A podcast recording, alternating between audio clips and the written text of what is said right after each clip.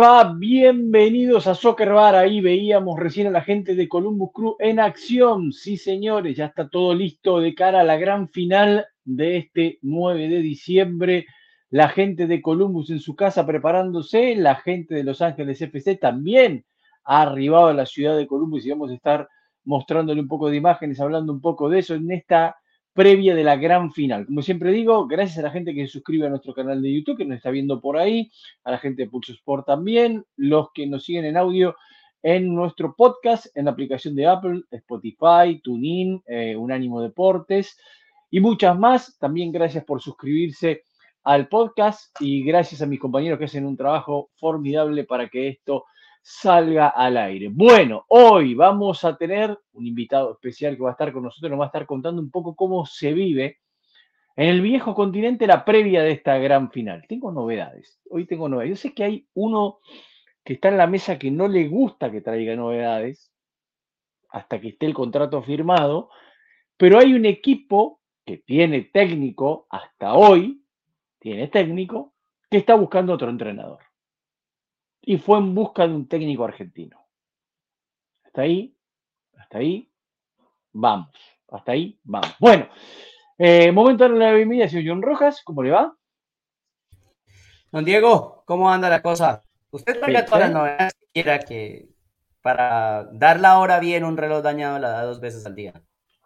Eh, siempre me dice lo mismo, usted siempre me dice lo mismo, pero no importa, no importa.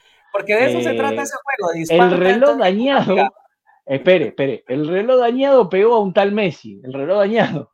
¡Ah! Ni más ni menos, ¿no? Ni más ni menos. pegó un tal Messi. El reloj dañado. Bueno, está bien. Bueno, el reloj ¿sabe, dañado. ¿Sabe qué? ¿Sabe qué? Me voy a quedar callado. Solamente porque le tengo que dar la mano en eso. Me parece muy bien. Bueno, a ver, el señor Nico Moreno. ¿Cómo anda, Nico? ¿Cómo va todo por ahí? Hola, ¿qué tal muchachos? Un placer estar con ustedes, familia de Pulso Sports, de Soccer Bar, a todos un gran saludo y yo sí comparto su eh, pasión por la investigación de cómo se dan las cosas, señor Diego. para mí creo que es algo fantástico compartir con la audiencia cuando las cosas se dan atrás de escenas, ¿no? Jugadores que están cerca de firmar, pero a lo mejor se caen las negociaciones, jugadores que podrían ser posibilidades. Igualmente con los técnicos, ¿no? Hoy en día estamos viendo todos los finalistas para eh, lo que es la dirección técnica de Charlotte. A mí me encanta todo eso, que la gente se llene de información de cómo se manejan las cosas atrás de cámaras. Muy bien, y tenemos también a Manu Vaquero desde España. Manu, bienvenido, ¿cómo va? ¿Cómo va todo por ahí, por el viejo continente? Hay que sacarse el mute, mano. El mute, el mute, saque el mute, saque el mute porque si no, si no, no podemos. Siempre pasa lo mismo. que, no se preocupe que a mí Rojas me hace eso siempre porque dice que hago mucho ruido si no con el micrófono. Siempre pone. Yo me he muteado yo solo. ya me pasó la otra vez, recuerdo. Eh, que un saludo, buenas tardes a todos. ¿Qué tal, Diego, John y Nico y a todos los oyentes? Encantado de estar aquí otra vez. Bueno, placer es nuestro que estés aquí con nosotros. Arranquemos con la previa de la gran final. Una final que. Dos, dos corticas, antes, rápido, que no tiene nada que ver. Una, agradecerle a don Diego que hace caso a nuestros oyentes, seguidores, que le hicieron la recomendación del audio y su audio está muy bien. ¿eh? ¿Está mejor? Y. Sí, sí, sí, claro.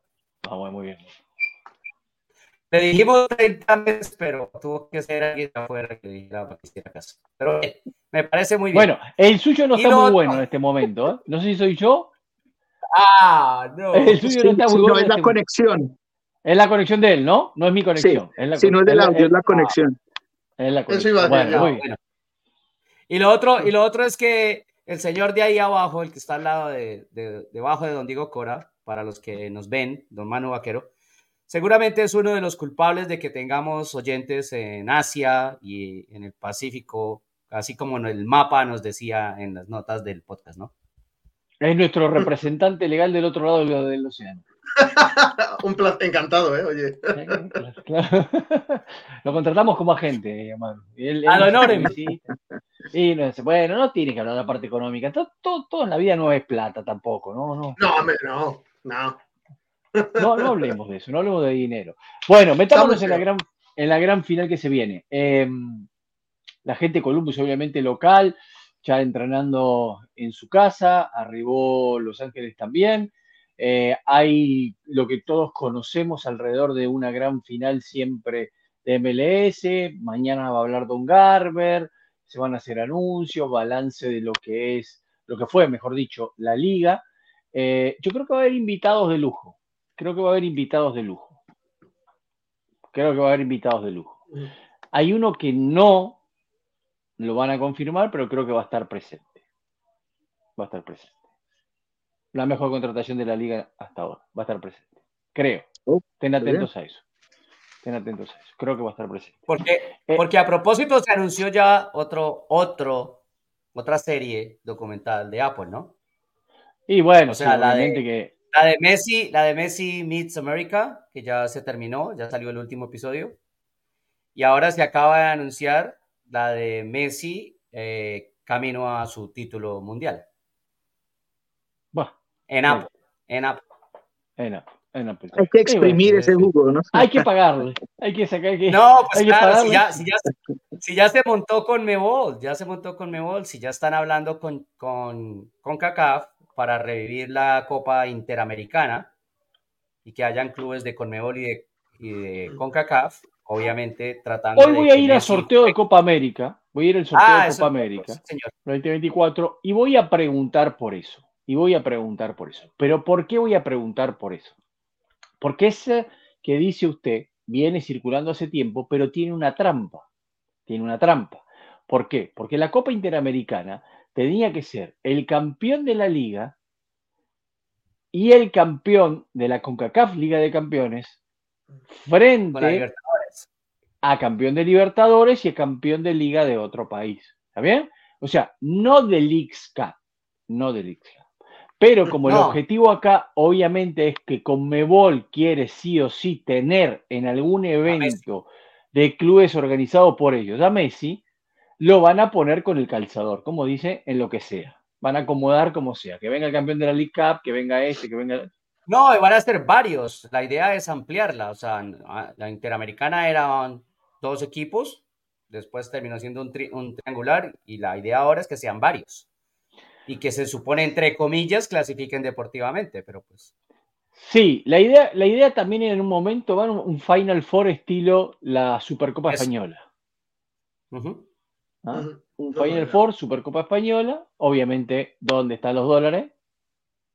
En Estados Unidos. la última la llevaron a Qatar, ¿no? La Supercopa Española. Bueno, bueno, bueno, pero ellos se, lo llevan a, ellos se lo llevan a Arabia Saudita, está bien, en España van a Arabia Saudita, pero digo, de acá viene con Mebol a Estados Unidos a buscar los dólares, ¿no? O sea, ¿no, vieron el anuncio de Copa Oro que se viene en el 2025? Dos equipos europeos, dos equipos africanos, dos selecciones europeas, dos selecciones africanas, dos selecciones asiáticas, dos selecciones de Conmebol, van a jugar la Copa Oro 2025, mire usted. La ensalada cada vez más grande mundial cada dos años. Uno por ellos y otro por nosotros. ¿Y hay alguna duda que la, que la selección de Conmebol va a ser Argentina?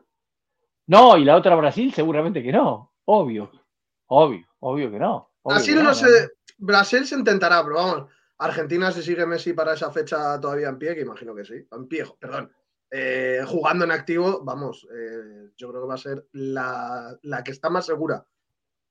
Más, más segura incluso que México o Estados Unidos, vamos a decirlo.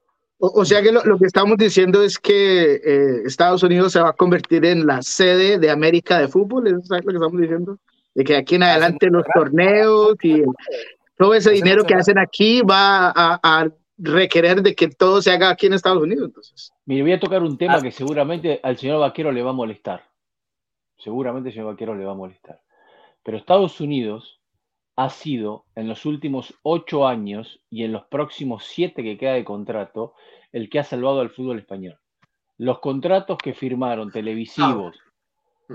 el fútbol español y varios colegas también, y que firmaron con la empresa Disney por los próximos, bueno, eran ocho años, le quedan siete ahora, ¿eh? han sido la salvación del fútbol español económicamente. Mm, ¿O no, Manu? Yo, fíjate, te doy la razón y no me voy a molestar y digo el por qué.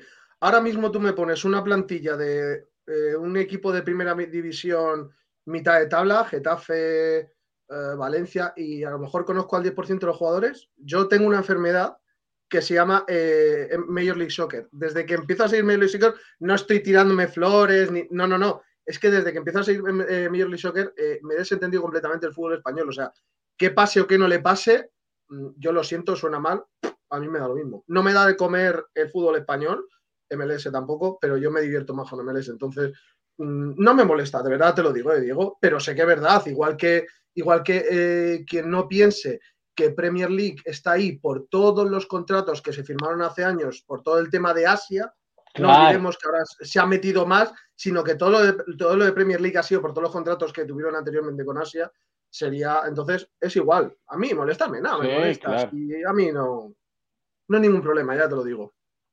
Bueno, cuénteme, ¿cómo vive usted la previa de esta final? A ver, desde ahí. Y con esta enfermedad que usted tiene. De... Pues mira, os, voy, a ser eh, sincero completamente. La única noticia que se ha escuchado de MLS en, la última semana, o sea, bueno, última semana, desde el lunes, desde el domingo que acabaron las, finales de conferencia a día de hoy, la única, la única noticia que ha salido de MLS en los diarios, todos sabemos cómo funcionan aquí los diarios en España, ha sido que eh, Luis Suárez ha marcado sus dos últimos goles para ir a jugar con Messi un año a Inter Miami. Literal. O sea, noticia de hoy. Hoy, noticia de 3 de la tarde a la hora de la comida. Ayer se retiró pues Luis Suárez de, de Hoy, pues, hoy la, noticia se ha dado hoy por la mañana, o sea, a la mediodía, y es la única noticia que hay de MLS en, en lo que viene siendo prensa común, prensa común o prensa mediática en, en, España. Que Luis Suárez ha metido sus dos últimos goles para irse a jugar con Messi e Inter Miami. No, o sea, no han dicho nada de MLS, salvo como digo, algún medio de comunicación pequeño, eh, algún, pues esto, algún tuitero, alguna cosa así que sigue Meles un poquito más, pero el resto aquí en España es, eh, ha pasado completamente desapercibido. ¿Sabes que, esa noticia tiene, tiene una doble arista? Y me voy a ir un poco de lo que está programado hoy para el show y lo podríamos tocar en, en próximo show. Pero esa noticia tiene doble arista. Luis Suárez habló con todos los medios uruguayos y reconoció que tiene una rodilla destruida que no puede más, que tiene que tomar pastillas para el dolor antes de jugar, que lo tienen que infiltrar con un Voltaren antes de, del partido para que pueda aguantar el dolor porque no tiene ya casi cartílago, entonces es un roce de hueso a hueso que es a Batistuta le pasó en los tobillos y era terrible. Eh, y digo, ¿no? Viene a jugar MLS, porque todos lo sabemos, todavía no se va a hacer oficial hasta creo que el 30 y pico de, de diciembre que vence realmente el contrato de Luis, eh, pero, pero viene acá. Y él dice, en las notas que dice, ya no puedo seguir al ritmo, no puedo aguantar el ritmo, por ejemplo, de Brasil, por la cantidad de partidos que tiene. Yo digo, cuidado que no vas a venir un ritmo más tranquilo. ¿eh? Cuidado que no, vas a, venir un ritmo. Y no vas a jugar en hierba natural. Exactamente, o sea, cuidado, cuidado con eso, Luis. ¿eh? Para las rodillas, ese tipo, vamos, yo, vosotros que lo conocéis más el caso, lo habéis seguido y los oyentes imagino que, eh, no sé si están al tanto, Thierry Henry se perdía muchísimos partidos por el tema de rodillas. Entonces yo creo que Luis Suárez le puede pasar eh, lo mismo.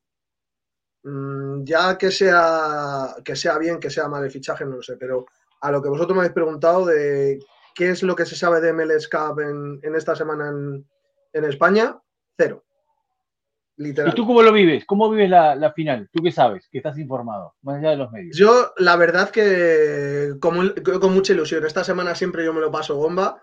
Me divierto mucho porque al final es el final de la, es el final de la competición. Y, es cuando ya se empiezan a ver se empiezan a ver cosas, se empiezan a, a, ver rivalidades. Mira, el otro día que la rivalidad, o sea, es la parte, es la parte de la temporada que a mí más me gusta. Eh, por el sentido de que es a, partido único. Sí que es verdad que ha habido quejas por el inicio del formato de este año, que supuestamente se va a volver a cambiar. Esto, vamos, se cambia más del formato de, de playoff que, no sé qué decir también, no sé qué, comparación de aceros. Pero, pero directamente es eso. O sea, yo bastante bien, tengo ganas ya de que se juegue la, la final sobre todo mm, me gusta mucho por, un equipo que es por Columbus. Ya no, ya no, tiro, tiro, la, tiro la piedra, era de mis favoritos cuando estuvimos hablando la última vez, cuando me pasé por aquí la última vez. Eh, pero el, me gusta por, el por todo el proyecto de, de Willy O sea, cómo está trabajando con Columbus, o sea, cómo trabajó con Montreal, cómo ha mantenido ese trabajo con Columbus. La verdad es que no quiero, no quiero desdeñar ni de hacer de menos al AFC, cuando yo muchas veces lo, he llamado el Spanish LAFC, pues tiene a Ilie, tiene a Palencia, eh, Mario, Mario González, creo que es el de González. Tiene a Mario González. Entonces, eh, por esa parte sí que, mira, me da mucha pena que habiendo tres jugadores de españoles en, la final no se haya dicho nada aquí en medios de comunicación españoles. Pero yo le tengo ganas sobre todo a ver cómo acaba el, o sea, cómo sigue o cómo se mantiene el proyecto de, Columbus y sobre todo que no le pase lo mismo que le pasó con Kelly Porter, porque también se inició con mucho en 2020, se inició con mucha con mucha gana, eh, consiguieron el campeonato en, en 2020, pero a partir de ahí se fueron para abajo. Entonces quiero ver a mí Will Fernández, la manera que tiene de trabajar y sus equipos cómo juegan, me gusta mucho. Entonces tengo ganas de ver cómo juegan y en, o sea, tengo que ver qué ocurre. Y en cuanto al líder, sí, eh, siempre es divertido ver cómo, ya los que, me, los que me conocen de hace tiempo lo saben, no soy un hater de la Galaxy, pero me casi, o sea, lo hemos hablado muchas veces, siguen viviendo en, esa retórica antigua, lo estoy usando anterior estuve con vosotros, y que si gana el AFC otro, otro título, oye, me gusta mucho porque sigue creciendo y sigue aumentando esa rivalidad y a ver si por lo menos un grande como el Galaxy, viendo que el de al lado le está comiendo terreno, eh, puede, puede, puede ponerse en marcha. Entonces, es un poquito todo. Lo tengo ganas por diferentes, por cómo están los diferentes proyectos y cómo pueden avanzar de aquí al futuro, tanto para ellos mismos como para lo que pueda acontecer para el resto que tiene alrededor. Señor Moreno, ¿usted cómo lo ve esta, esta previa? ¿Cómo la vive?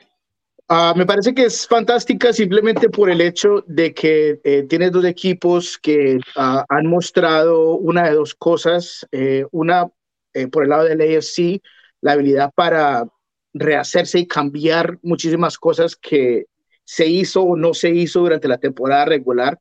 Hablo uno de las mejorías claras y obvias del AFC en balones detenidos ofensivos y defensivos y, la, y el cambio de, no sé si planteamiento o de conceptos, en realidad, creo que es la, mejor palabra de los dos, de lo que fue en temporada regular a esta postemporada. Yo vengo diciendo que me ha parecido increíble eh, la forma en la que lo ha cambiado a un equipo mucho más pragmático, que le entrega por completo el balón a, a los otros equipos y de esa forma eh, ha cambiado y ha desarrollado a jugadores que a lo mejor no tenían ciertos atributos, porque si miramos los laterales, los dos laterales, tienen más eh, atributos y eh, cualidades ofensivas, de eso se han hecho los dos, los dos jugadores, pero se han ah, ahora desarrollado a jugadores que entienden muy bien la parte defensiva la forma en la que han mejorado el uso de, de alrededor de la postemporada, eh, absolutamente todo lo que tiene que ver con lo que hace eh, el AFC como equipo, me parece muy interesante, contra un equipo de Columbus que al contrario sabe y tiene muy claro a, lo que juega y no lo cambia por nada del mundo. Eh, y creo que va a ser un, un choque de un equipo extremadamente ofensivo, extremadamente rápido, con toda la confianza del mundo, y un equipo del AFC que también tiene confianza, pero que ahora ha encontrado una forma distinta de jugar, ha encontrado resultados, eh, y la parte de los duelos. Denis Buanga contra Farsi, eh, o, a lo mejor será Gressel, de qué forma se, se manejará esa parte, el medio campo, a Nagby, jugador más experimentado eh, en finales de, de, los que están en, esta, en esos dos equipos, eh, con Adrian Morris, que eh, salió enojado, que parece, dijo esta semana que tiene como algo que probar en, en, esta gran final ante un medio campo con Eli Sánchez, con Tillman. Entonces, esos duelos son extremadamente interesantes. Y la última es simplemente mi curiosidad de si Cherrundo lo va a continuar con este mismo estilo de juego o si va a sorprender y va a ir mucho más al ataque o va a tratar de llenar mucho más la posición como lo hizo por gran parte de la temporada regular. Entonces, muchas cosas que ver, sin duda alguna, muy interesado en lo que se va a dar en esta gran final de MLS. El señor Rojas es un amante de Nancy, eh, le gusta su estilo, ¿no? Eh, técnico bielcista, digo yo, Nancy, pero bueno. Eh, Pero ambos, ambos, la verdad, sí, ambos. A, a, mí me gusta mucho Nancy porque, porque no es tan elogiado, porque eh, se elogió mucho a Columbus o se, se, se, elogió de cierta manera lo de Montreal con, con pliegues, con, con regateo. Uh, y a mí lo que me parece es que el tipo eh, la tiene muy clara en términos de manejar grupos y de saber cómo poner a todo el mundo en la línea de conseguir pues, mejores presentaciones al final del día, ¿no? Creo que me parece que en, un, en una industria absolutamente dominada por el resultado, el tipo obviamente que reconoce la importancia del resultado, pero está muy enfocado en el cómo hacer las cosas, cómo influenciar a los jugadores, cómo mejorar cosas, cómo... Y por ahí va consiguiendo resultados, pero su objetivo no es ganar a como de lugar o conseguir el resultado a como de lugar, ese tipo de cosas. Con Cherúndolo también me gusta eh, su capacidad de de relacionarse con los jugadores, de dejarlos ser individuos dentro del grupo. Y no voy a esperar y voy a que lo responda el mismo lo que vamos a escuchar ahora más tarde. Eh, no es un tema de cambiar o de haber cambiado el sistema o de haber o de estar haciendo cosas diferentes.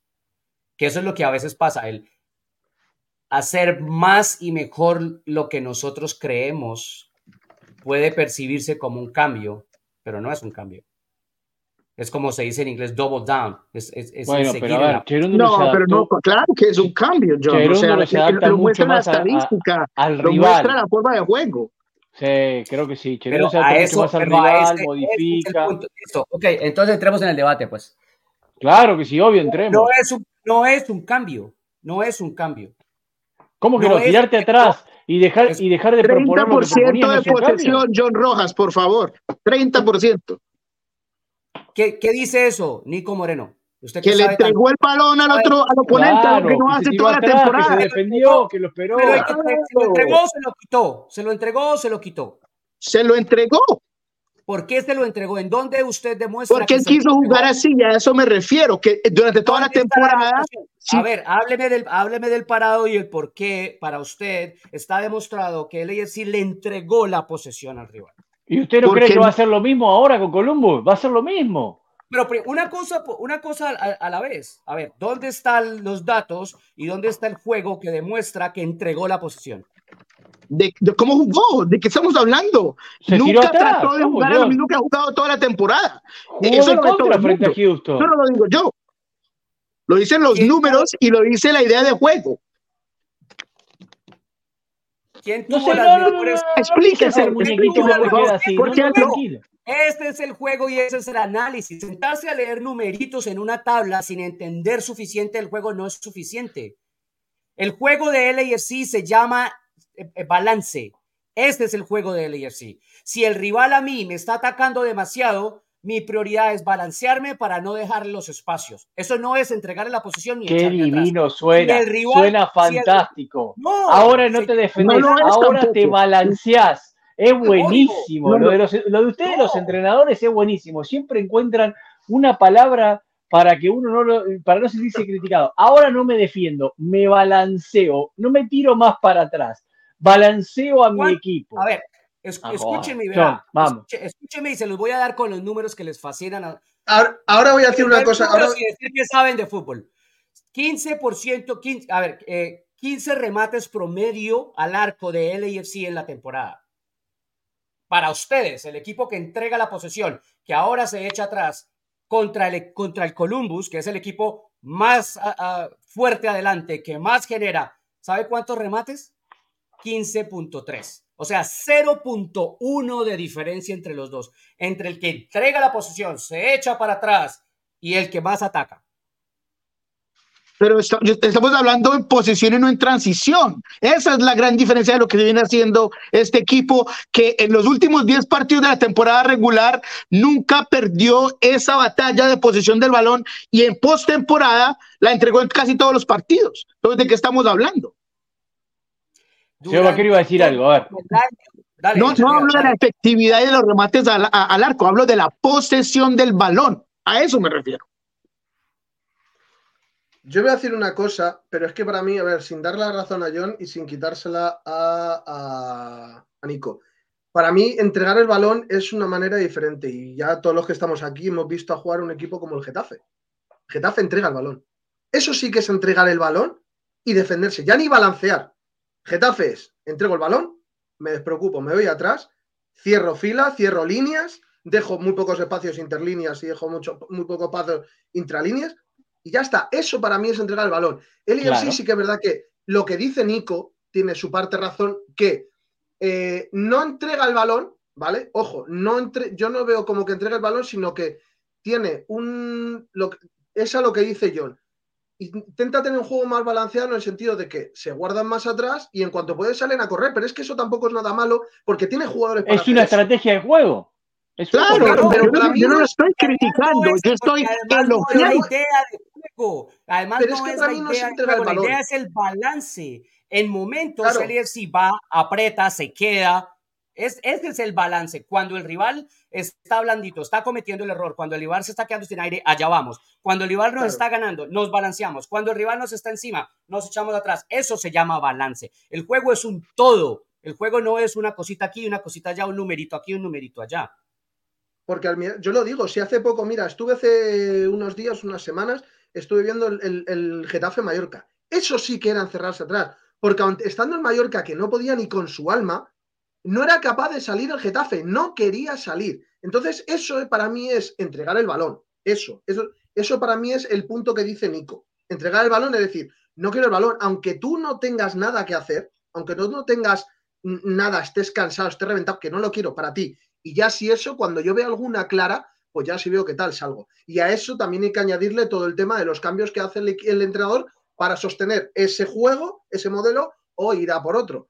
Ahí es. Entonces yo ahí donde veo la diferencia de, mm, lo que está diciendo John. Yo creo que eh, no, no, llegáis al punto en común, pero el punto en común es que sí que sí que en parte tiene razón Nico en el que entrega el balón al rival, ojo, pero no entrego el balón al rival y me desquito. Ahí entra la parte que dice John, entro, el balón al rival, pero cuando me deje, como veo un hueco te la, te la lío. Entonces, eso es, eso, es eso es la diferencia que está marcando entre lo que dice uno y lo que dice el otro. no, y aparte, y aparte el poder ofensivo que tiene Los Ángeles FC le permite hacer eso porque tiene tipos que arriba, como Wanga, eh, eh, marca mucho. Ahora, para mí es lo que va a hacer, para mí es lo que va a hacer en esta final. Y me adelanto, a un análisis que vamos a hacer más adelante, para mí lo que va a ser, porque le resultó efectivo y enfrente tiene un rival que aparte de gustarle tener la pelota, y aparte de gustarle tener la pelota, también le va a proponer mucho vértigo ofensivo, entonces se va a tratar de cuidar un poco. ¿Veremos a Los Ángeles FC durante lapsos del juego apretar la salida de Columbus? Sí, seguro, porque va a querer que cometan errores en la salida, seguro que lo vamos a ver. Y esto es como hoy en día los técnicos modernos dividen los partidos en lapsos de 15 o 20 minutos en los cuales sus equipos van mutando, haciendo distintas cosas, de presionar al rival, de descansar, de, jugar a la contra, de, tratar de tener control de balón. Me parece que va a pasar un poco por ahí. Pero bueno, escuchamos a Nancy, ¿les parece? Al técnico de, Columbus. A ver qué dice. Hágale, escuchemos a Nancy.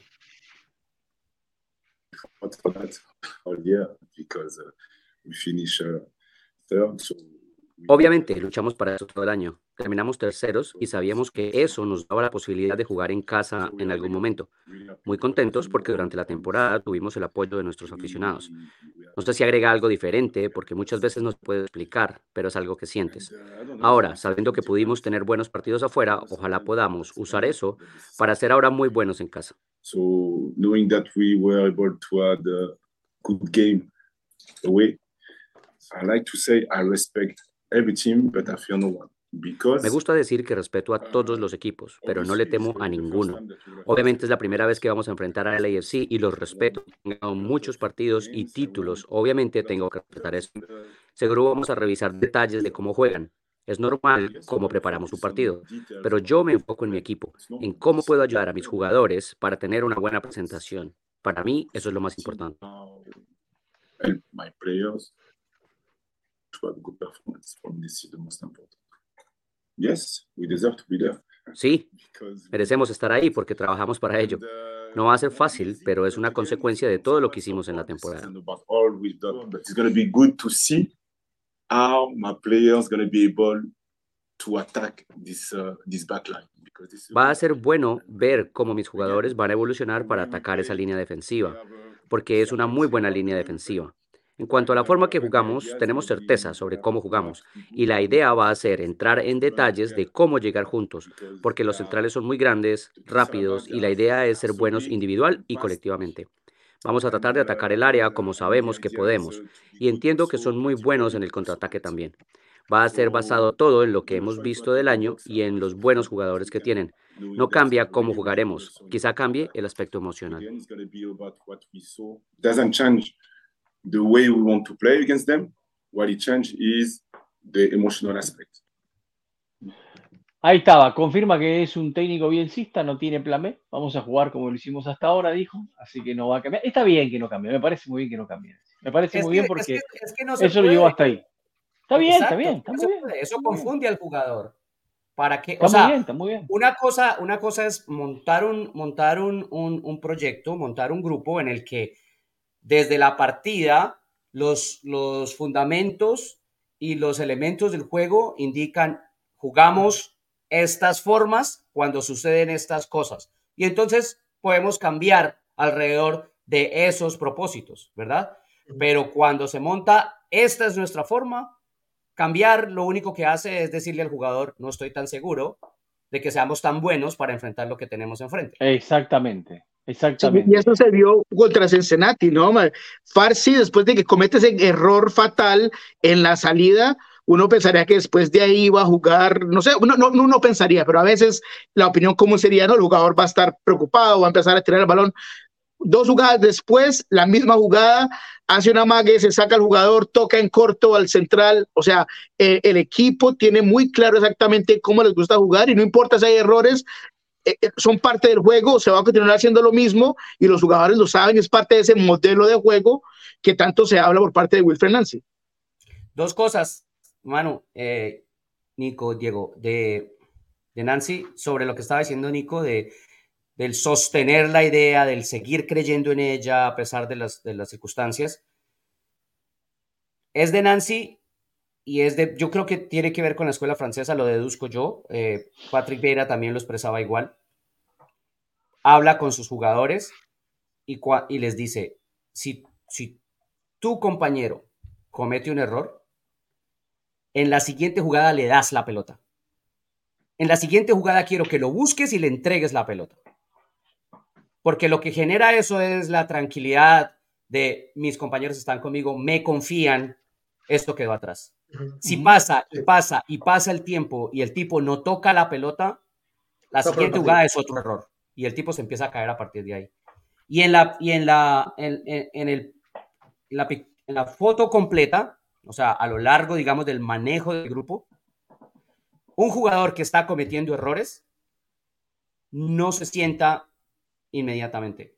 O sea, si yo quiero como entrenador, piensan ellos, sustituir un jugador porque necesito mejores cosas ahí, no lo hago después del partido que más mal jugó. Porque, porque a partir de ese momento pierdo al jugador desde la cabeza. Bueno, acá vemos el camino que tuvieron ambos. Columbus jugó un partido más eh, por esta ronda beisbolística que teníamos en los octavos, en el, desempate, eh, y llega con 13 goles anotados, ¿no? Lo que habla del poder ofensivo que tiene Columbus sobre 7 goles que anotó el AFC. Eh, el AFC, aquel 5 a 2 frente a Vancouver y después, bueno, eh, fueron por la mínima, porque recordemos que el segundo de Houston lo hace Franco en contra, así que fueron eh, casi por la mínima en estos playoffs, lo que decía Nico antes, un equipo un poco más precavido, equilibrado, dice el señor Rojas en, esta instancia. Pero sí. Ni siquiera equilibrado, ni siquiera en busca del equilibrio. Bueno, o en busca, o, en busca del equilibrio, como usted dice. Pero sí hay que coincidir en que ambos tienen esto, ¿no? dos tipos adelante que marcan mucho la diferencia y acá vemos los números que son en realidad muy parejos casi, ¿no? Sí. Miren, 32 partidos, 2.200 minutos, 20 goles, 3 asistencias para Cucho. Buanga, 35 partidos, jugó 3 partidos más, anotó 4 goles más, 93 minutos más en eso, no, perdón, 13 minutos más solamente en esos eh, partidos que tuve más, 7 asistencias, menos asistencia. Eh, Cucho se tira mucho más atrás, asiste a su compañero, Buanga muchas veces es mucho más extremo. En y no, solo, no solo tirarse más atrás, Diego. Por ejemplo, el segundo gol en el partido pasado es una asistencia en el área, casi mano a mano con el arquero. O sea, Mucho recibe la pelota, tiene el hueco que podría haber intentado el remate y prefiere rodarle la pelota a Rossi atrás para que Rossi remate. En el área. Sí, sí, un poco más colectivo. Y, a ver, acá hay, del lado de Columbus hay una duda. El otro día se vio mejor con Superman Ramírez en la cancha. Mm, ¿Será, titular o no, no creo? No, no creo. No por una razón. Manu, di, que, di y yo, y yo cierro el, porqué mío. Yo no creo, yo no creo que sea porque al final Ramírez está saliendo de suplente en el 90%, como por, el 90 de los partidos y con Ramírez busca una alternativa a lo que pueda tener de inicio. O sea, yo creo que eh, Ramírez lo tiene como alternativa a un tipo de juego por si se le complica el partido o lo que sea. El, ejemplo más conocido yo le llamo un, mal, lo llamo un Llorente, Llorente con España en, en, el Mundial que se ganó. Entonces, yo creo que lo tienen más, ya no ni como revulsivo, para buscar algo diferente. Lo que estabais hablando antes de los, de los estilos, dentro del estilo que él tiene, una variante, y esa variante se llama Ramírez creo que de inicio no sería, no, la aprovecharía demasiado. Nico también había dicho que no. ¿Alguna otra razón por, por la que no? Eh, creo que los movimientos entre Matán, Rossi y, Cucho, esa ah, fluidez de juego es lo que, a lo que apunta eh, Nancy, específicamente cuando los jugadores que le dan mucha de la amplitud son los, los laterales eh, y la forma en la que juegan. Necesita algo un poco más balanceado con la forma en la que se mueven los jugadores en los carriles interiores. Y estoy de acuerdo con lo de eh, Manu, que tener un jugador que cambia desde la, desde la banca, y lo vimos en la partida de Cincinnati, es importante. Y él siendo un jugador que es un estilo distinto y que cambia a lo mejor las referencias de, los defensas cuando entra al partido, es importante desde la banca. Cucho nos, nos, nos, nos regaló una explicación del por qué ¿Por qué con Cristian no es que se pierda conectividad ni, ni juego colectivo, a pesar de que Cristian es el más grande y termina siendo referencia, ¿verdad? Ah, pero la verdad es que lo, que lo que nosotros decimos es lo que hemos visto durante el año. Y por eso es que Cristian no es titular. Nico decía los movimientos de, de los tres de adelante y es, es, es, verdad, los movimientos desde el modelo de juego. Columbus Crew es el equipo que menos pelotas cruza al área. Y nosotros le decíamos a Cucho, es que los chiquitos son jugones. Y él decía, bueno, yo no soy tan chiquito. pero, pero por ahí es. Columbus Crew es el equipo que menos pelotas cruza al área. Y, bueno, y en este partido... Inmediata. Y en este partido, y en este partido tenés eh, una defensa que es muy alta. Grande, y, que juega bien el juego aéreo. Entonces, eh, quizás es mejor no jugar el juego aéreo, ¿no? Sí, es lo que quiere decir muchas veces, es eso. O te obliga al balón, eh, al disparo a media distancia, o a centrar como loco al área cuando tiene a Murillo, que va excelente por el aire, y a una torre con toda la experiencia del mundo, como que viene ahí. Sí, de hecho, Nancy, que lo decía al final de donde lo escuchamos, quiero ver cómo mis jugadores evolucionan para atacar esta línea, que es una muy buena línea defensiva, y los describía, grandes, rápidos, etcétera un juego muy fácil, le tenías que jugar en uno contra uno. Me acordé. de jugar uno contra uno. Me acordé de una, de una anécdota de, de Nancy, porque Nancy, por un buen tiempo, ha usado como ejemplo para sus jugadores, o sea, en, sus trabajos de video que se hacen con, con los jugadores y, y, le muestras a los defensores de pronto un ejemplo de lo que quieres, o le muestras al delantero, esto es un gran defensor, quiero que trabajes alrededor de cómo vencer estos defensores.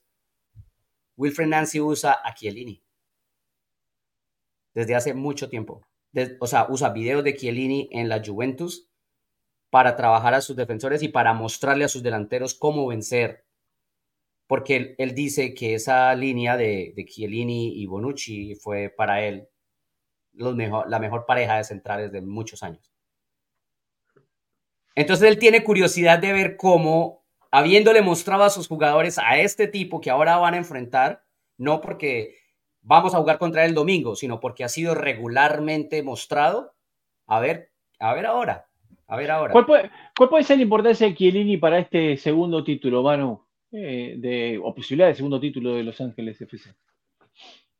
El liderazgo que le da, el liderazgo que le da a la plantilla. Sí que es verdad que eh, la salida de Zimmerman yo creo que le ha aportado, no es el mismo liderazgo, la misma experiencia que puede aportar, que pudiera aportar Walker en ese tiempo, pero creo que para mí, eh, Chiellini, eh, todo el fútbol, o sea, todo lo que está diciendo John en cuanto al, a todo el trabajo que se ha, hecho por parte de, de, Nancy, todo eso que se ha enseñado, todo, todo aquello que aporta liderazgo, eh, dominio, de, dominio del área, contundencia en, la jugada, en, en, en muchísimas jugadas y sobre todo experiencia, o sea, experiencia para o sea, no sé si fue el año pasado, creo recordar, no, me acuerdo de la memoria si fue titular en la final contra Filadelfia.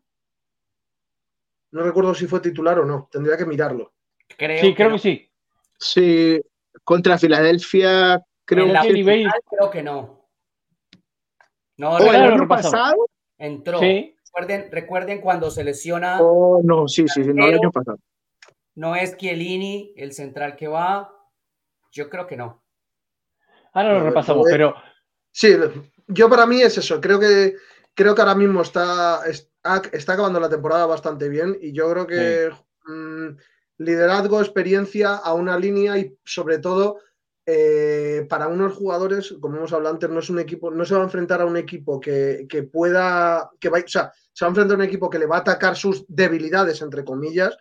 Entonces puede ser muy importante ver cómo responde eh, y cómo, cómo ayuda a responder al resto de los compañeros y sobre todo en la línea defensiva. no, y te da claridad en la salida, te da claridad y confianza en la salida desde atrás. Espere, espere, porque no le van a pegar a los titulares. ¿Qué? nos podemos quedar una hora y no le pegan a, los dos, a, los dos, centrales titulares. ¿No fue titular él? No, no fue. No, no, fue, ah. fue el otro chico eh, ah, hondureño que es, no. no, ah. Maldonado acabó de llegar. No, Maldonado no, no, no estaba Maldonado. Maldonado lo escuchamos ahora. Bueno, pero, pero no importa. Le preguntaba a Manu porque pareció Nico Moreno. y Ideaga fue el titular. Ah, mire. Es, Ideaga, el que había llegado de uh, que está es similar a un cono, es similar a un cono Chiellini para Moreno. Como decía Piqué, es similar a un cono, más o menos, sí. Ideaga Murillo. Pero, pero, que cabecea, ¿no? Pero que cabecea. Que cabecea Chiellini cabecea. Eh, a ver, hay, obviamente una etapa, una parte, digo, que tiene que ver con esto que ustedes explicaban, que es la experiencia, la tranquilidad de haber jugado este tipo de partidos y este tipo la tiene, ¿no? Para la redundancia. Eh, lo cierto es que, lo cierto es que, como recién decía Manu, Columbus seguramente, si él juega, va a tratar de atacar todas las debilidades que él tiene del uno contra uno y de ponerle tipos rápidos a que jueguen contra él el uno contra uno y veremos cómo Nancy eh, explota eso y cómo Cherúndulo lo cubre a Chiellini, en caso que decida ponerlo titular, ¿no? Cubre las espaldas de Chiellini cuando Chiellini pierda, eh, qué es lo que hace, cómo se, cómo se escalona este sistema defensivo. Yo creo que es un partido especial. Uno para él, no sé qué va a pasar después, y el otro es un partido muy especial para Carlos Vela, mm. para este tipo que es el último partido que va a estar jugando para el equipo de Los Ángeles FC. Eh, vimos la semifinal y yo decía acá algo muy, muy interesante. Fue el mejor partido de juego del año, sí, es verdad. Tuvo como más ganas de jugarlo y por eso se fue recaliente cuando lo sacaron. Y seguramente esas mismas ganas la va a tener en esta final, ¿no? Claro, claro. Eh, eh, es un jugador que siempre ha mostrado y que ha aprendido personalmente a, a respetar mucho la forma en la que maneja eh, su fútbol y sus cosas. A veces es triste cuando, bueno, no sé si es triste, pero es interesante como a veces uno se hace la idea de un jugador por lo que uno escucha de él antes de que uno tenga la habilidad de verlo, entrenar, verlo jugar, de hablar con él en cámaras, fuera de cámaras, y Carlos siempre fue un jugador que se hablaba de que no le interesaba mucho el fútbol y que eh, en realidad que era pecho frío, que no sé qué cosas, y uno, empieza a, hablar con él y sí, él tiene otros gustos, tiene otras cosas que le gustan, pero eh, hablando con él eh, fuera de, de, cámaras y dentro de cámaras, la forma en la que él habla del fútbol, de sus compañeros, la forma, la, forma en la cual los compañeros hablan de él y la importancia de lo que ha tenido que hacer, le cambia a uno en realidad eh, lo, lo, que en realidad uno piensa del jugador y, es de aplaudir lo que ha hecho con el AFC.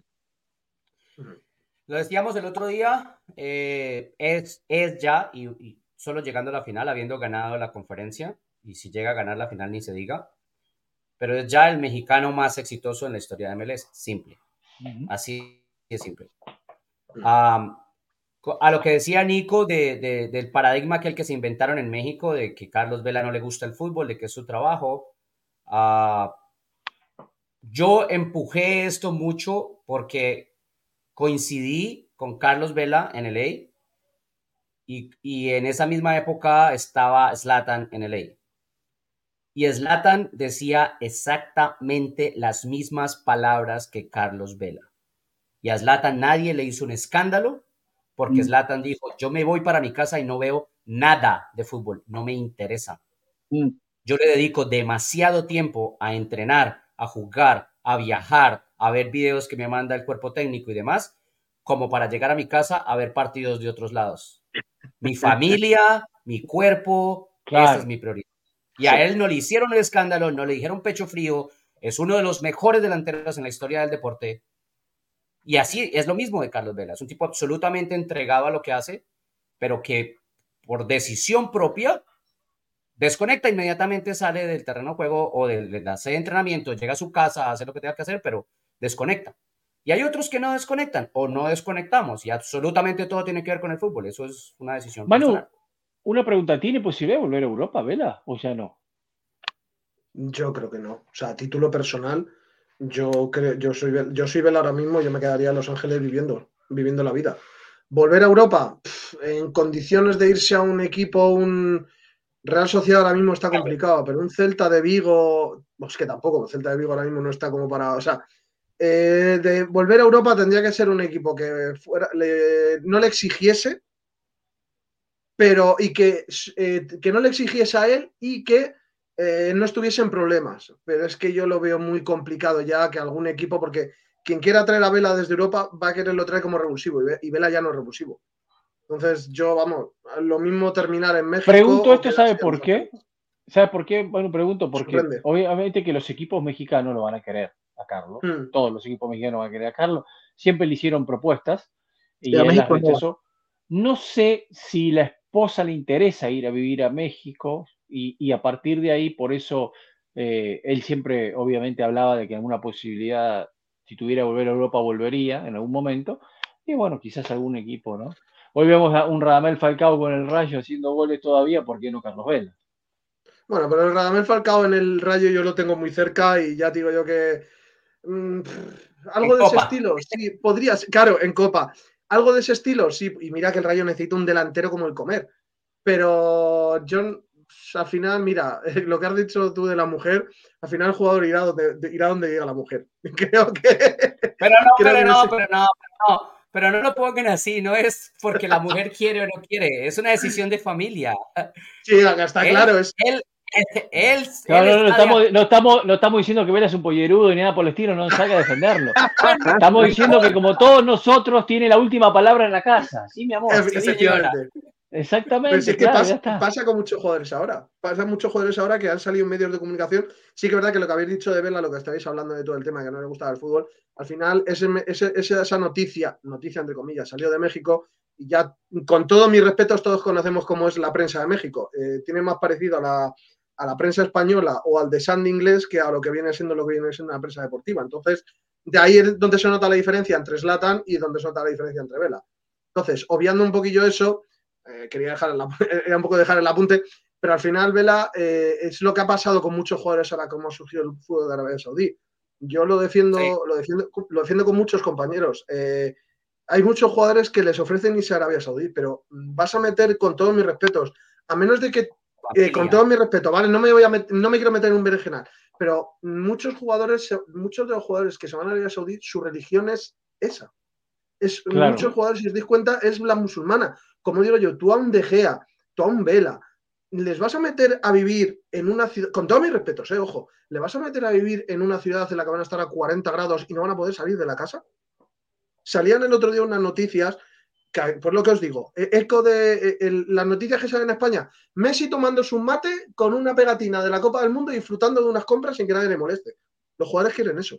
Los jugadores no quieren encerrarse eh, en, una casa o en un hotel durante horas y horas. Entonces, ahí es a lo que dice John, que al final el jugador vela por la familia y sobre todo ya siendo jugador como Vela que ya lo ha ganado todo. Entonces, ¿qué necesidad vas a tener de, irte a un, país? O sea, ¿qué necesitas? Te vas a ir donde diga tu familia. Si tu familia quiere ir a México, no vamos a México. Si tu familia quiere volver a Europa, volvemos a Europa. Escúchenme esto, porque esto no es loco. A ustedes que les gusta la investigación. Eh, eh, Carlos Vela y LFC quedan campeones dos años de contrato con un rol claro, un salario no de jugador franquicia, le ofrecen posibilidad grande de que se quede y se retire. ¿Está bien? ¿Usted cree que va a pasar eso? Es una opción. Sí, no, a mí me gusta. Cuando, se, retire, cuando se retire le hacen estatua en todo caso. Me extraña que no, me extraña que no le hayan ofrecido antes y ya Muy lo, público. No, porque es que no se sabe exactamente qué va a ocurrir, entonces es más fácil. Ah, sí. Le, le, hago una pregunta. ¿Qué va a ocurrir con Lodeiro que no se sabe lo que va a ocurrir? Es, no, por ahí no, ahí es donde, ah, ahí, es donde nosotros nos quedamos calladitos y los dejamos a ellos pelear. ¿Vio cómo funciona esto? ¿Vio cómo funciona esto? Si usted sabe muy bien cómo funciona, Moreno, no me vea con la chicana ahora y me diga no, no, que no pero es que es distinto porque según tengo entendido ya las conversaciones con Carlos se tuvieron en un momento y hay una decisión mutua de dejar las cosas como van por el momento, ¿no? Pero con Nico eso fue lo que no ocurrió, fue el respeto, fue la, la parte que, que, rompió la relación entre club y, Nico, fue más la forma que nada, ¿no? Es simplemente que nunca se le dio la importancia para tener esa gran conversación y según cuando le hemos, eh, hace mucho tiempo, cuando teníamos oportunidad de, preguntarle a, Carlos qué va a ocurrir con su futuro, él tiene claro exactamente que hubo ya conversaciones con el equipo y que él estaba preocupado en lo que pasa hoy en día. Eh, y es la gran diferencia. Ya lo de Nico fue otra cosa completamente distinta. Yo le digo que no sigue. Yo le digo que no sigue. Anote ahí, anote ahí, pero no importa. Mire, combinado, combinado de los dos equipos, armamos un equipazo entre los dos, realmente. Y aquí hay un punto particular. Este es otro partido también muy especial para Crepó. Uh, claro. Claro que sí. Es un partido muy especial para él. Recordemos que en el otro se fue, entregó el cuerpo por un título. Sí, total, total. Entregó el cuerpo por un título y le costó estar muchísimo fuera por lesión. Así que este también es una revancha para él, ¿no? Un partido muy, pero muy especial para el arquero. Diego, este, Diego, este 11, para la gente que nos ve y para los que nos escuchan, este 11 combinado entre los dos equipos es creado por la liga, ¿no? Claro, obvio, sí. Bueno, vaya la Yo haría un, yo un apunte también. Yo haría un apunte también que para mí también creo, el otro día lo, no sé en dónde lo escribía, eh, creo que va a ser un partido importante también para Morris, porque eh, si no os acordáis bien, el partido en el que él tuvo el impacto, donde él se dio a conocer, fue la final. Había jugado no sé, no sé cuántos minutos había jugado, había jugado muy pocos. Y fue la final en donde se dio a conocer, se marcó un partidazo, se mandó un partidazo descomunal y luego mala suerte se rompió, pero mírale, ahí está. Entonces, es volver otra vez a los orígenes. Es decir, Aidan Morris vuelve a donde él se dio a conocer. Ya la verdad que tengo mucha gana, es uno de los jugadores que a mí me gusta y oye, mm, creo que va a ser especial también para, él. Fue ese 2020 cuando sorprendió a Sanders mm. por completo en la forma en la que dominó su posición y la mm. compostura que tuvo en el mismo. Y como lo dije al inicio del, programa también, eh, lo sacaron en el último partido, eh, eh, parecía que estaba no cómodo con la decisión y esta semana dijo que él se siente con algo que mostrar eh, y yo lo creo, creo que él va a estar al 100% en este eh, eh, partido donde ha tenido la oportunidad de estarlo y va a querer darlo todo en la cancha y sobre todo la, la combinación entre él y Nagby me ha parecido excelente, o sea, una dupla que se comporta y se entiende a la perfección.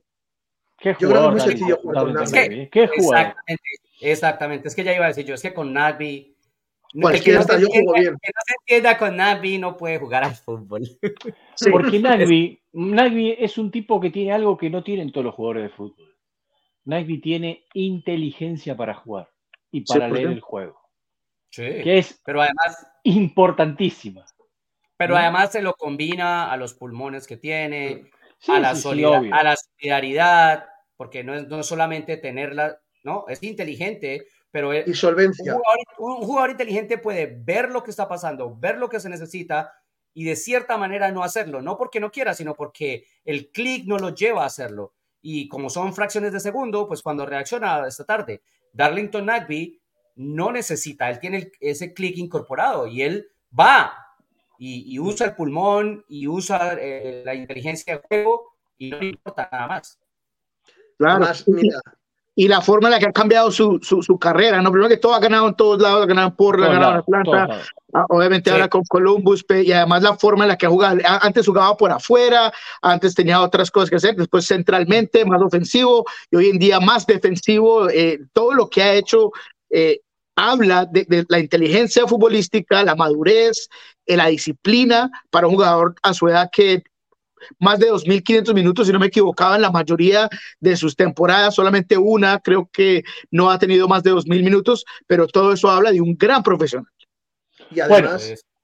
y además, eh, no podemos olvidar lo que estáis hablando antes de los números, es el jugador que mayor porcentaje de, acierto tiene en pase, mm. y ya no es eso, es que es eh, eh, pases adelante, porque todo el mundo podemos decir, vale, tiene habilidad en el pase, que, son, que, sea, que sea una, que sea una que sea un pase paralelo, vamos a decirlo, que sea un pase sin, sin avanzar, pero es que el pase de Narve también te hace, eh, el pase de Narve, no me sale ahora mismo la palabra, te, avanza línea, o sea, te rompe, línea. o sea, es un pase, o sea, tiene pase vertical, no me sale el otro pase, el, eh, o sea, sabe circular el balón, o sea, sabe dar pase para circular el balón, eso es muy sencillo, pero es que sus pases, además, ese, ese 90% también lo refuerza con pases rompiendo líneas. Entonces.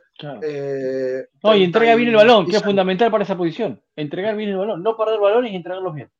Eso es lo que decimos, que todos seríamos buenos con él. Todos. Claro, claro, todo, es fundamental. Bueno, escuchemos a la gente de Los Ángeles FC. A ver, ¿qué dice el entrenador eh, Cheróndulo que ya están en Columbus? Van a entrar eh, a entrenar a la tarde, 3.15 de la tarde van a tener su práctica. Eh, abierta 15 minutos para, para los medios, eh, para ver el calentamiento nada más, ¿no? Lo único poder sí, ese es el trotecito nada más. Pero sí, vamos a escuchar al técnico, a ver qué dice. People first, really, and players second, so para mí es ver que son personas primero y jugadores después, tratar a todos como personas, construir relaciones que son importantes, entendiendo que tenemos un trabajo para hacer juntos, pero queremos hacerlo en una forma divertida también. Está bien reírse, está bien divertirse, así como está bien sudar, aprender y crear el ambiente para ello es algo a lo que le ponemos mucha atención y hasta ahora va bien.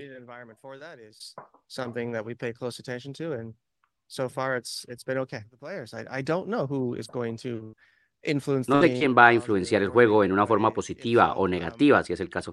Y eso es lo que amo de estos partidos, que son particularmente decididos por los jugadores. Los árbitros, en mi opinión, han hecho un buen trabajo en nuestros partidos y estoy seguro que harán un buen trabajo en la final para dejar a los jugadores decidirlo.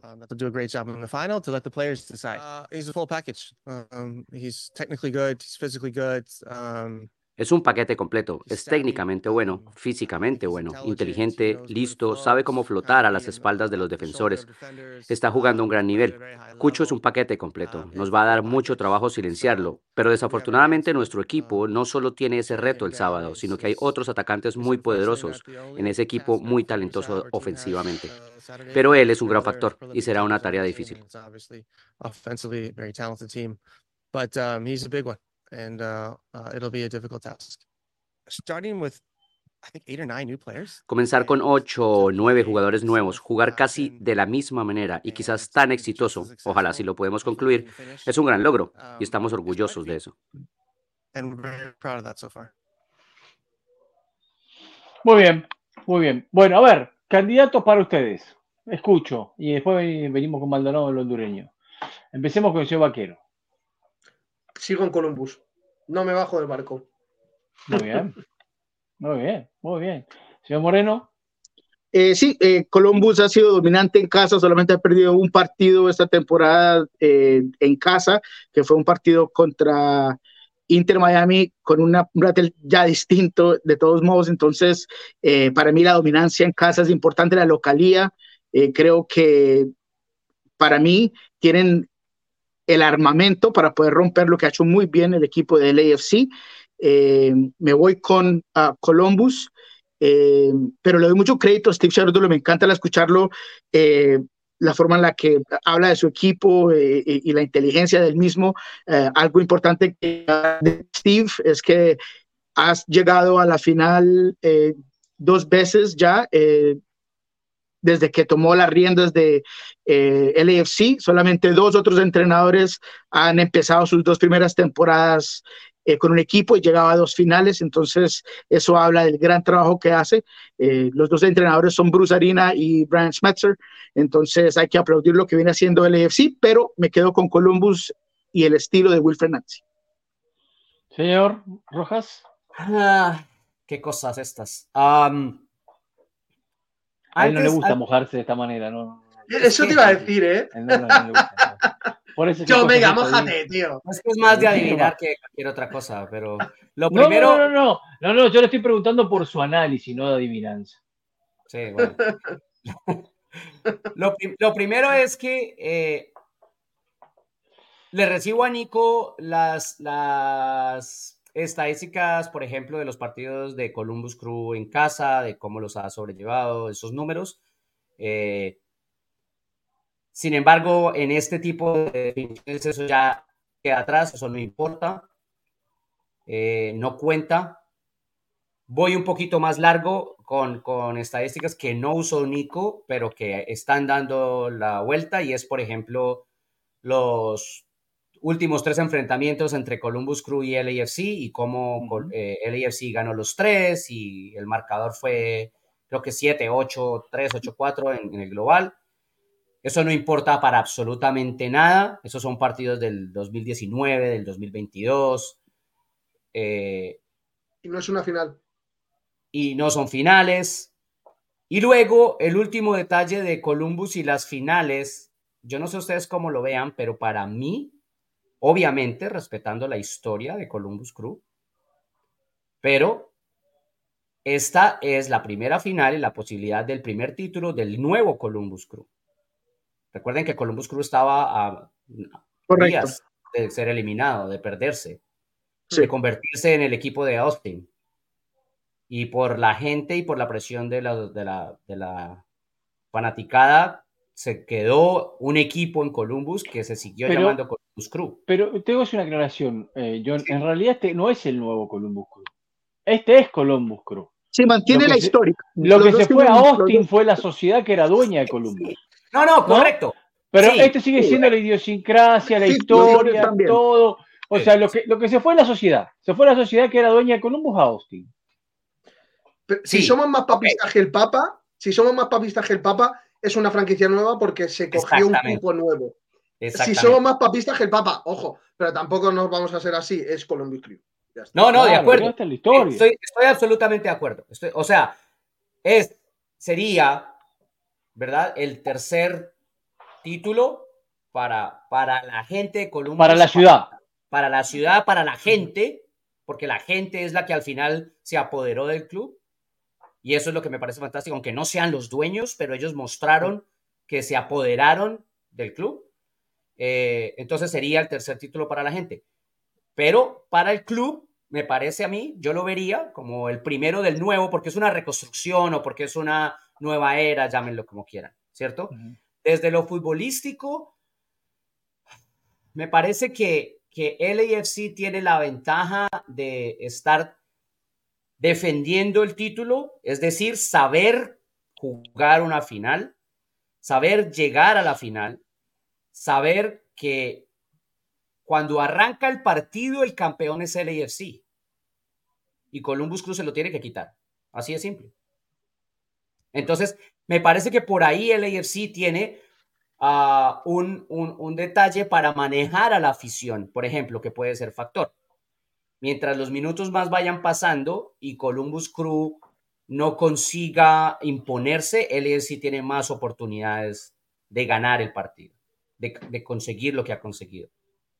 Eh, vamos a ver un Columbus para mí que no va, ya lo hemos dicho, no va a tirar pelotas este, al área constantemente, que lo que va a tratar de hacer es sacar a Chiellini de la zona central, tratar de hacer superioridad por los carriles para que él tenga que ir a, a, a cubrir. Uh, me parece que la compañía de Chiellini va a tener que ser Murillo, porque hay que ser fuerte después de que Chiellini de pronto quede atrás en el duelo. Hay que llegar a cortar. no línea de tres. No línea de tres. No, no, no, no, no, no, línea de tres no, porque es dar demasiado espacio. A menos que o cinco, con... mejor dicho, línea exacto, cinco, ¿no? exacto, a menos que jugara con cinco, pero esos cinco tendrían que ser no dos extremos con los tres centrales, sino dos laterales con los tres centrales, o sea, cinco, cinco. Claro. Esa, ¿Entiendes? Eso sería otra cosa. Pero línea de, pero cinco con tres centrales no, porque sería regalar demasiado los, ex, los, los claro. carriles exteriores y eso es básicamente obligar inmediatamente a que línea salir y esa se le da vida más fácil al rival.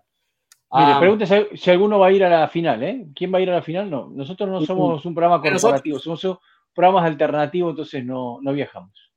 No, sí, no. Yo, yo este año. no. Pero, pero ¿sabe por qué, lo, por qué lo pregunta? Mire, tiene buena onda, tiene buena intención. Mire. A ver. ¿Eh? ¿Por? Ah. Quieren regalar una bufanda a Manu, entonces por eso lo pregunta, ¿vio? Ah, bueno, me falta, bueno, me falta. Me pero además falta. es un hincha del Emelec. Qué bien. Ah, Eh, Por cierto, John, te tiro el guante. Ahora que vienes para España te haré un, te haré un encargo de bufandas. Y por, ah, favor, y por favor, no me dejes olvidar que te tengo guardadas. Eh, Ah, vale, perfecto. eh, yo, a ver, el año, pas el año pasado, el año pasado corté una racha de creo que nueve, ocho, nueve finales consecutivas. Ah, y el año antepasado corté una racha de seis, siete, ocho, ocho creo, ocho eh, juegos de las estrellas. Después de la pandemia la cosa se complicó. Eh, pero Dice- bueno, mire, mire, mire lo que dice el aficionado, mire lo que dice el aficionado, mire cómo lo corrige, dice.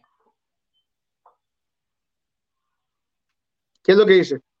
ok. Lean, sería el No. segundo título. Sí, pero, pero ellos, ellos eran minoritarios en ese momento, ¿no? Y de hecho, de hecho, ni siquiera hoy son igualitarios con los dueños actuales, que se me olvida el nombre de la familia. A ver. Pero Bueno, pero está pero bien. bueno, por, pero ahí, está- por- por ahí va la cosa. por Yo- ahí después del análisis que hicieron para decir, de- diga, o sea, no, no tengan miedo, no hagan tanto análisis para decir un, un campeón. O sea, no tengan miedo. Es que En su creo que- opinión, en tu gusto. yo creo que yo creo que Columbus Crew puede terminar ganando la final, Da pero más vuelta que perro para echarse. pero me da la sensación de que el AFC va a terminar es imponiéndose simplemente porque es que es demasiado para el AFC. O sea, es que el AFC desde que apareció tiene una MLS Cup, dos títulos de conferencia, dos Super Shield, dos finales de Conca Champions, ¿cierto? Ah, Ha estado en playoffs, solamente ha faltado un año, o sea, son cinco años de playoffs de los seis, ¿no? El MVP y tres goleadores, o sea, es un equipo que, se, que, que está hecho para los Que momentos. se construyó en victorias. Para ganar títulos. Eh, Sí, ganó el título. Mire, a mí me encantaría que Columbus gane el título. A mí A también. mí me gustaría, me gustaría por la ciudad, por el equipo, por el estilo de fútbol que propone, porque ya ganó Los Ángeles FC, pero voy a coincidir con el señor Rojas en este caso de que veo que quizás eh, el oficio de Los Ángeles FC le puede dar el bicampeonato, bicampeonato, algo que no sucede comúnmente, así que eh, creo que sí. Vio que era más fácil. Desde ¿no? No tanta 2011. vuelta. Ay, no, no Desde den tanta 2011, vuelta, es lo que uno piensa, nada más, no den Desde tanta vuelta, no, 2011. no abran tanto paraguas, abren los paraguas de una manera increíble, los dos, ¿eh? Moreno y Roja. Si se mojan, se mojan, mala suerte, señores, no sé, basta, o sea, ¿qué, qué onda? Sí, yo, Diego, yo creo. Digo, dale. Dale, dale. No, yo siempre decía que creo que John le está quitando demasiado mérito a la localidad en finales de MLS, si no me equivoco. Estaba tratando yo de pensar, siempre local Siempre ha ganado, por lo menos es los últimos- importante la hasta el localidad. 2019.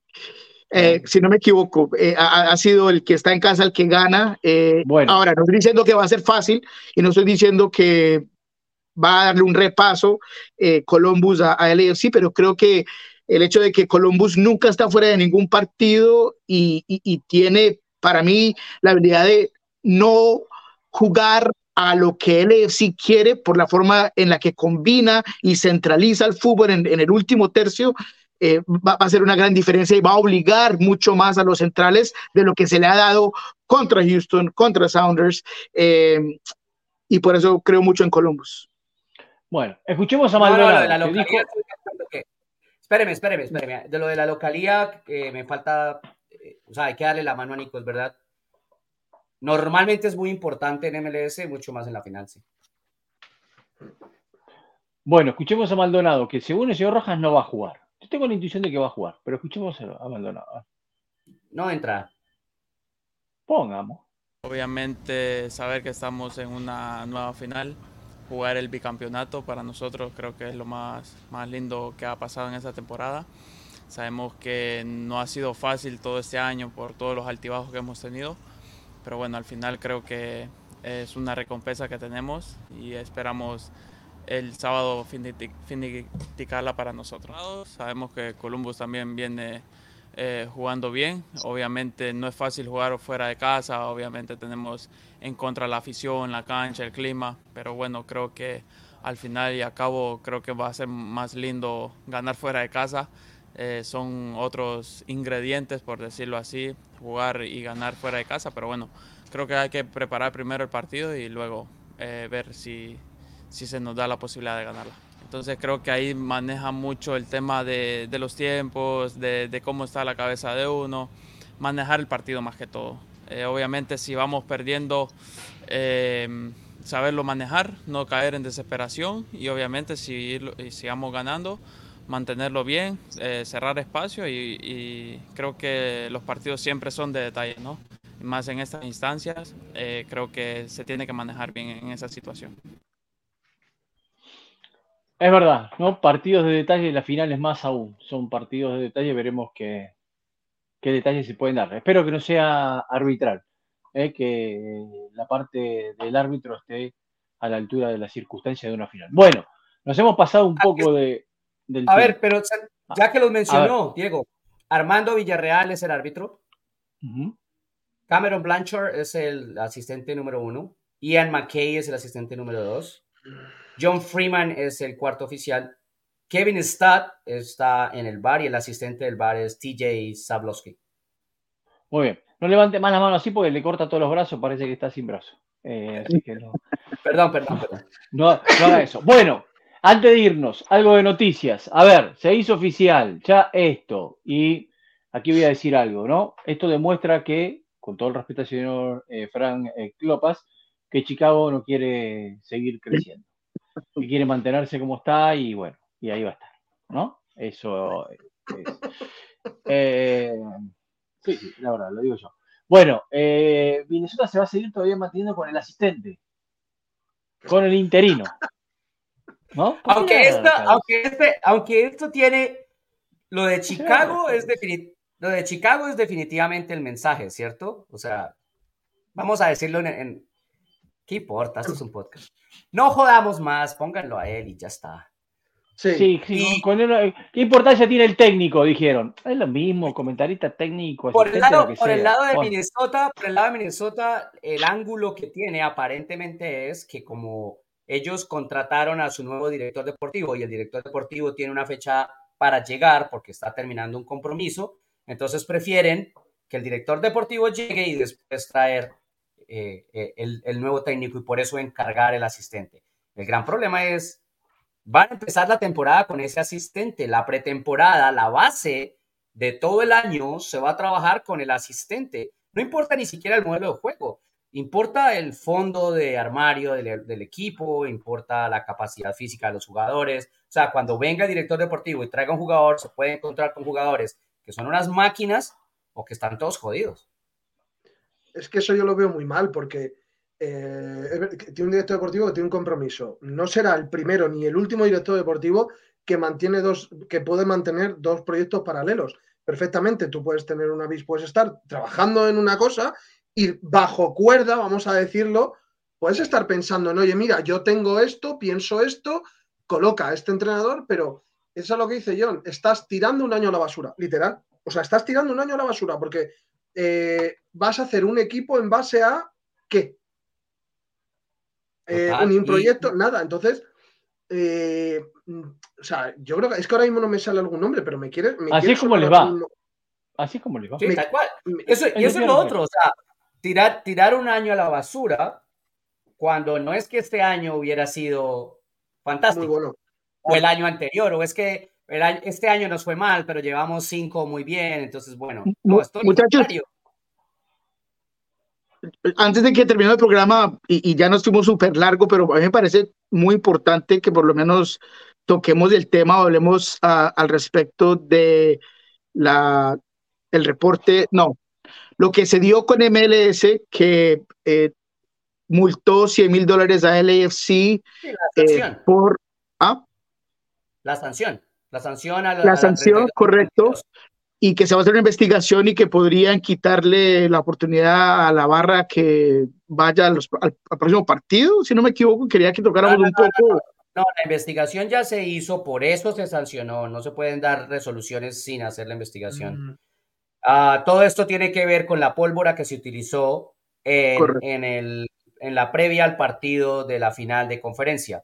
Eh, se sancionó con 100 mil dólares se les eh, disminuyeron los derechos a la barra por un tiempo, a la 3252, y va a estar, va a estar restringido la presencia de la barra en Columbus. O sea, van a ir. a eso me refería yo. Esa, esa restricción ya está hecha porque escuché en Twitter que, que, a lo mejor no iba a pasar o que sí, pues, gente que se supone que sabe al respecto y es lo que no, no, no tenía claro ese componente específicamente porque decía que faltaba algo en la investigación, entonces no sabía exactamente cuál era el, punto de todo.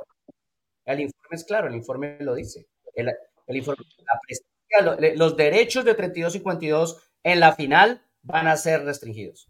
Bueno, ¿Y, qué, ¿y, qué, opina al respecto? O sea, eh, yo, yo entiendo que hay cosas. Está muy bien, hay, que controlar, hay que controlar todo, está muy bien, está muy bien. A mí me parece bien. La liga no quiere que se le vaya de las manos nada. En eso me parece muy bien. En otras cosas que controlan no me parece muy bien. Yo solamente la opinión eh, y todo lo que va que controla toda la liga, ¿no? Eh, pero en, eso está bien. En eso me parece que está muy bien. Como el otro día la sanción, la sanción a, Miasga también era buena. O sea, le clavaron tres partidos. No te vas a hacer más el canchero de ir a, provocar y todo. Está bien, eso me parece que está No, pero también, pero ¿qué pasa con la euforia y mi habilidad para poder expresar mi fanaticada? Claro, pero la euforia es una cosa y la pólvora es otra. Va a otra. Claro, pero no te, puedo, no, te puedo dar, no te puedo dar la mano y que me cojas el brazo.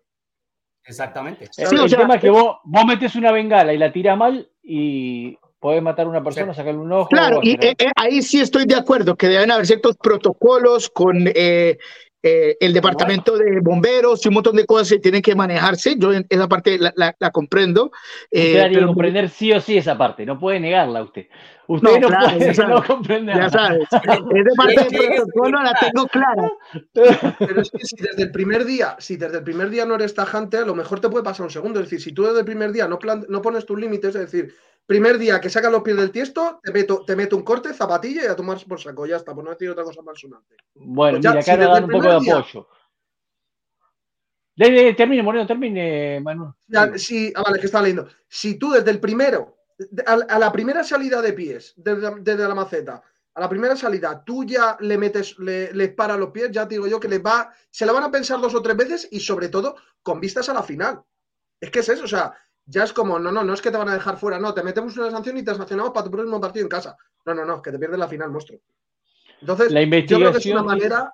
Claro. Perdón, yo creo que es una manera de, hacer. Yo creo que lo han hecho bien, es decir, una, eh, una por otra. Ya está, se acabó, no te voy a conceder más. Yo creo que es lo mejor para mantenerlos a raya. La investigación aún está en proceso, John dice. Esto apenas empieza, solo anunció las primeras medidas. Está bien, pero lo que dice John es verdad. Esas medidas ya están anunciadas y eso es lo que se va a hacer para la final. Si después en la investigación avanza un poco más y detectan que fue el señor Rojas, el señor Moreno y el señor Vaquero los responsables, los van a echar y nos van a dejar entrar al estadio. Que es otra cosa, que es otra cosa distinta.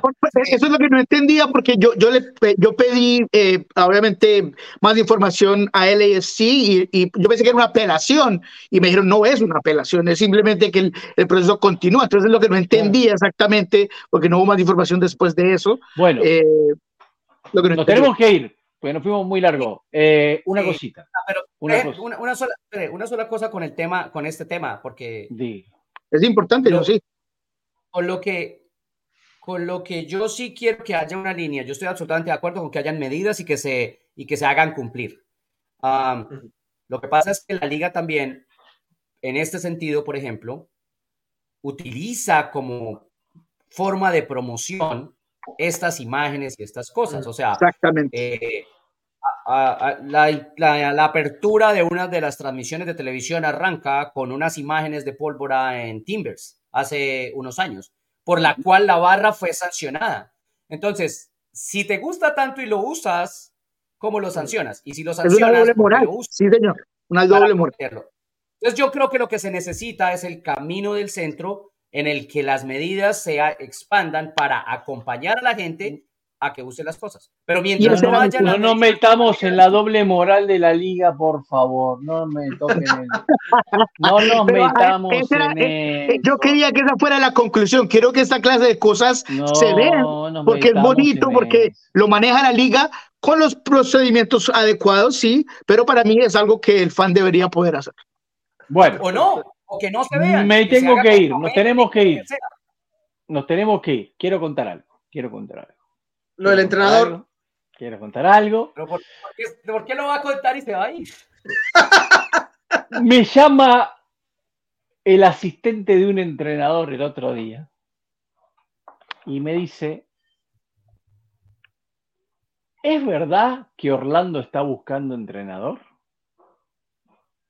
Y le digo, puede ser, tiene entrenador, le ha ido muy bien, pero la relación entrenador-dirigencia no es la mejor, porque no le quisieron renovar a tiempo y después le fueron con la intención de renovar y el entrenador dijo, ahora esperemos a terminar la temporada y después hablamos.